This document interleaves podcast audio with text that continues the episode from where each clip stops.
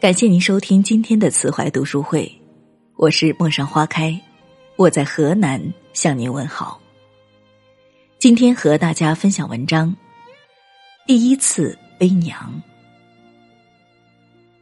我花大半天读第一次悲娘，读得我双眼模糊，热泪淌，看不清了，停下来擦，用去了餐巾纸五六张。我一边读一边想。读完了，坐在那里愣了大半晌。第一次悲娘的小老弟，你不仅是位大孝子，还真堪称有福也会享。虽然你已经到了五十多，可你毕竟还有位可悲的娘。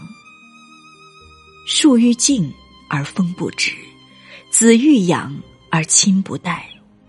如今我想悲娘，只能在梦乡。只因为娘与我相隔在阴阳。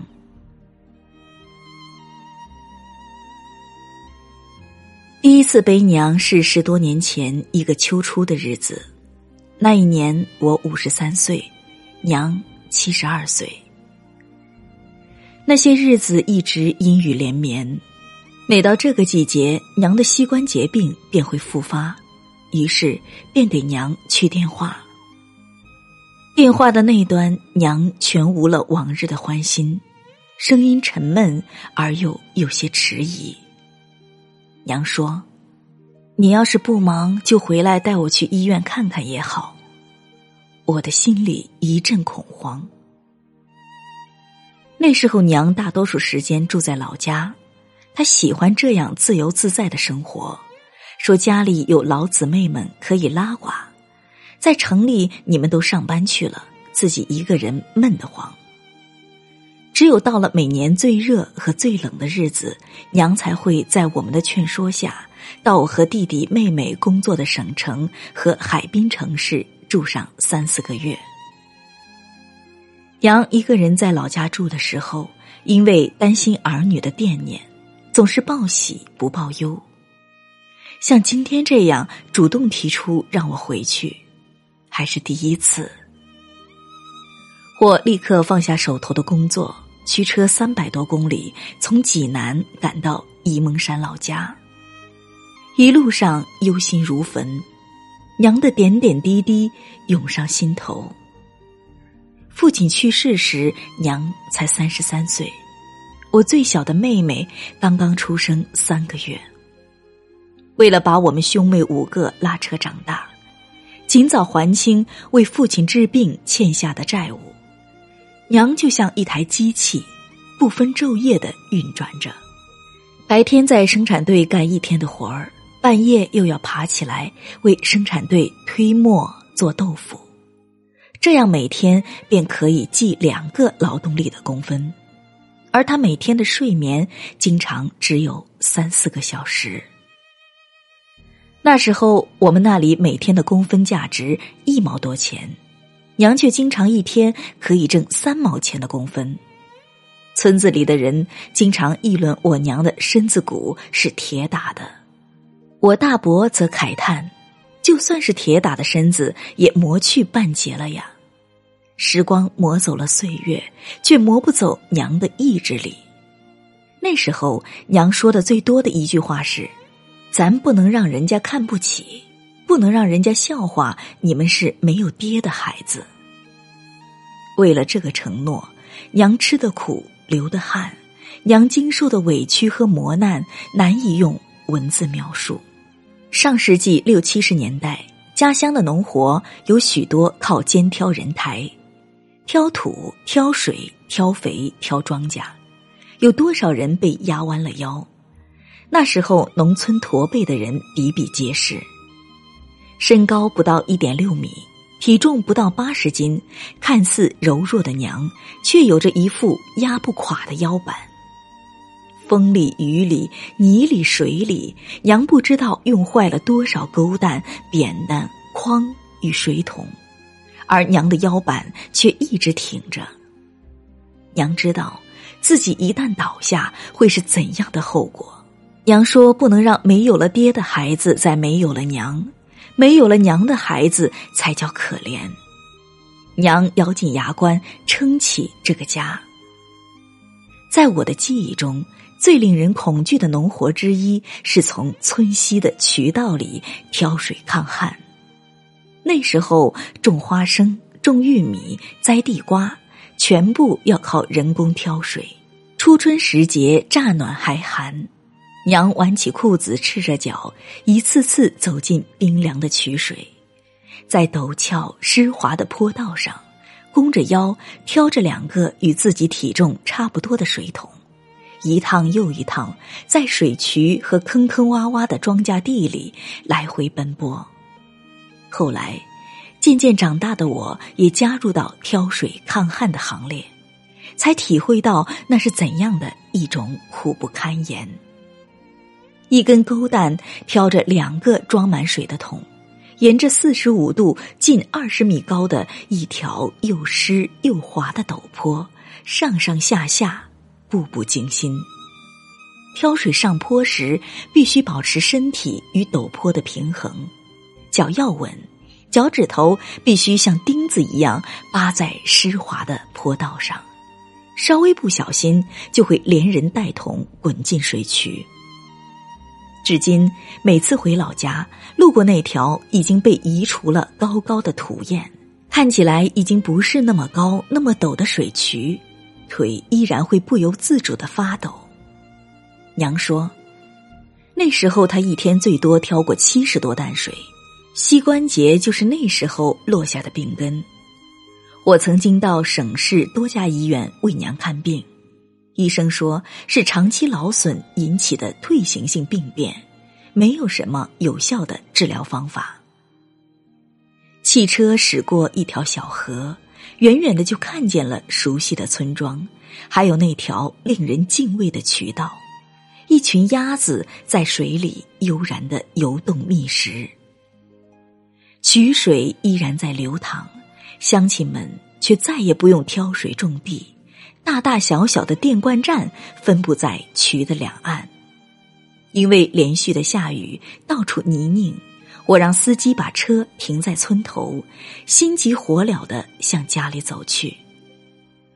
娘见到我，艰难的从床上坐了起来，手抚在肿得像大馒头的膝盖上。脸上呈现出痛苦又有些歉意的表情。我在娘的跟前蹲了下来，想背着她上车。娘犹豫了片刻，说：“我一百三十多斤呢，你背不动吧？”看着院子里的泥和水，娘还是顺从的趴在了我的背上。平生第一次背娘。才知道一百三十多斤的娘是如此重。娘看我有些摇摇晃晃，几次想下来，我阻止了。走到街上，一位婶子正在大门口做针线，看见娘趴在我的背上，有些乖乖的样子，便哈哈的笑了起来。哎呦，年幼时背着儿子，现如今老了，得让儿子背着喽。娘嘿嘿的笑着，笑声中有羞涩，又有些幸福的味道。婶子的话让我心头一热，眼泪差一点流出来。想起儿时在娘背上的岁月，今天终于可以背着娘，既激动又有些成就感。娘，您终于给了儿子背您的机会。曾经瘦小的娘，有着一个宽阔而又温暖的背。儿时，娘的背是我们兄妹最温暖的家。多少次压弯了娘的腰，娘却舍不得把背上的儿女放在劳作的地头上。娘担心蚂蚁虫子爬上孩子的脸。多少次熟睡中尿湿了娘的背。娘顾不上擦一擦，却急忙看看孩子的衣裤是否湿了，不舒服。多少个雨雪天，爬下娘的背，钻进娘的怀，娘用单薄的身体为我们遮风避雨。我是娘的第一个孩子，娘对我的疼爱和付出可想而知。记得我十五岁的那年。一次，我突然肚子剧烈疼痛，吓得娘不知所措，慌忙背起比她还高的我，撒腿便往村卫生室跑。我们兄妹长大了，娘也老了，老了的娘却总是想着不让我们为她操心。娘常说：“你们做好了公家的事情，娘的脸上有光有彩。”在临沂市人民医院。我背着娘楼上楼下看门诊、拍 X 片、做各种检查，到处是温馨的目光和礼让。医生说娘的腿并无大碍，开了些消炎和外敷的药，提醒要注意保暖等。中午，我背着娘走进一家比较气派的酒店，正在这里用餐的人们向我们行注目礼，许多人站起来鼓掌。一位看上去六十多岁的老人来到我的身边，竖起拇指，说着地道的家乡话。背着的是老娘吧？俺很长时间没看着背着老娘来饭店吃饭的了，一看就是孝子啊！来，俺给老人家敬一杯酒。那个中午，许多素不相识的就餐者来到我们的餐桌，给我和母亲敬酒。饭店的老板也过来敬酒，说很久没有看见今天这样感人的场面了。平生第一次背娘的我，那一天竟如明星般的荣耀。吃过饭，我劝娘随我一起回省城去住，娘说家里还有喂的鸡，离不开，还是像往年一样，天气冷了再去吧。我拗不过娘，只好把娘送回家。晚上七点多钟回到省城，立即给娘去电话报平安。电话里却传来娘的哽咽声，我大惊失色，慌忙说：“娘，你不要紧吧？腿是不是还是疼的厉害？”娘没有回答，抽踹了许久才问我：“你的腿腰没事儿吧？你也是五十多岁的人了。”背了我一天，心疼死我了。那一刻，我泪如雨下。